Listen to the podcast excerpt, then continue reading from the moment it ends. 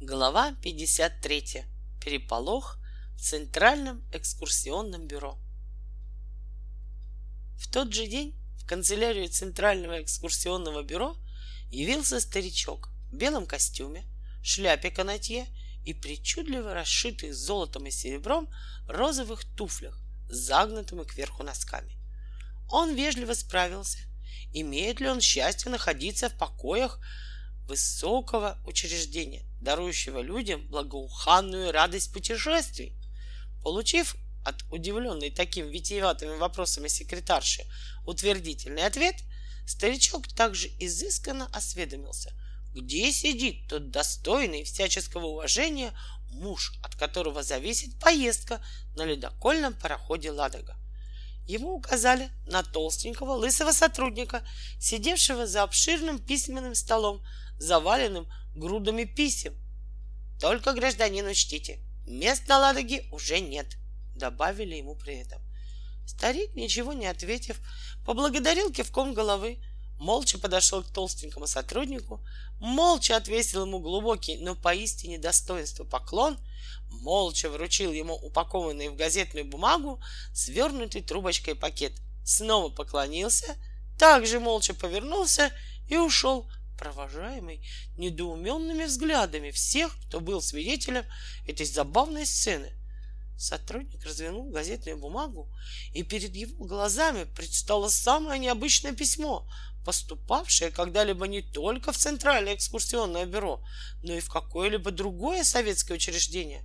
Это был желтоватый пергаментный свиток, сболтавшийся на золотистом шелковом шнурке большой зеленой восковой печатью. Видали ли вы когда-нибудь что-либо подобное? Громко спросил сотрудник и побежал немедленно докладывать своему непосредственному начальнику, заведующему сектором особо дальних экскурсий. Тот, сразу бросив все свои текущие дела, помчался вместе со своим сотрудником к самому директору. В чем дело? встретил их директор. Разве вы не видите? Я занят. Вместо ответа заведующий сектором молча развернул перед ним свиток. Что это? спросил директор. Из музея? Нет, из текущей почты, Матвей Касьяныч, ответил заведующий сектором. Из почты? А что в нем написано? Ну, знаете ли, сказал он, ознакомившись с содержанием пергамента. Всяк со мной бывало, а такого письма я в жизни не получал. Это, наверное, писал сумасшедший. Если сумасшедший, Матвей Касьяныч, то во всяком случае из любителей редкостей отозвался заведующий сектором особо дальних экскурсий. Попробуйте-ка достать пергамент. Нет, вы послушайте только, что здесь написано, продолжал Матвей Касьяныч, забыв, что его собеседники раньше его ознакомились с содержанием этого послания. Это ведь типичный бред. Досточтимому начальнику удовольствий, неподкупному и высоко просвещенному заведующему сектором особо дальних путешествий, да славится имя его среди почтенных и благороднейших заведующих секторами, прочитал Матвей Касьяныч, подмигнул заведующему сектором. Это вам, Иван Иванович. Иван Иванович смущенно хмыкнул. Я, Гасан Абдурахман, продолжал между тем читать Матвей Касьяныч. Могучий джин, великий джин, прославленный своей силой и могуществом в Багдаде и Дамаске, в Вавилоне и Сумире, сын Хатаба, великого царя злых духов, отрасль вечного царства, которого династия любезна Сулейману им Дауду, мир с ними обоими, которого владычество приятно их сердцу. Моим благословенным деянием возрадовался Аллах и благословил меня, Гасана Абдурахмана, Джина, чтущего его. Все цари, сидящие во дворцах всех четырех стран света, от Верхнего моря до Нижнего, и в шатрах живущие цари Запада все вместе принесли мне свою тяжелую дань и целовали в Багдаде мои ноги.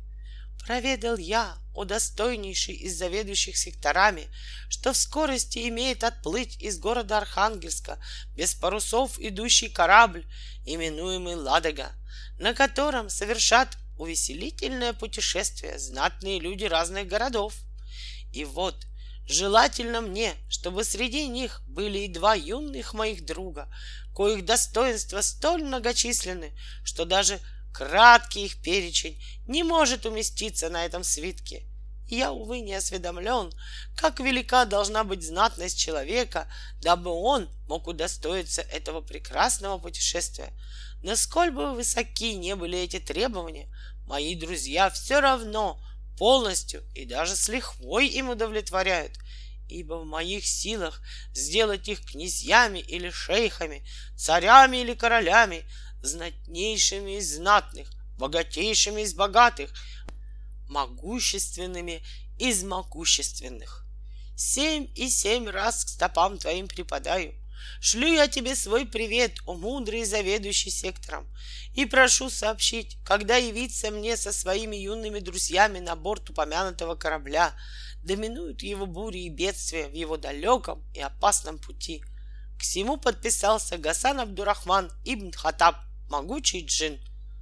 В самом низу был дан для ответа адрес Ольги Костылькова. «Бред!» — заключил Матвей Касьяныч, сворачивая свиток. «Бред сумасшедшего! В архив и делу конец!» «Все-таки лучше ответить. А то этот свихнувшийся старичок будет нам ходить по пять раз в день, справляться. Как обстоят дела насчет его ходатайства?» Работать нельзя будет, уверяю вас, возразил Иван Иванович и через несколько минут лично продиктовал машинистке ответ.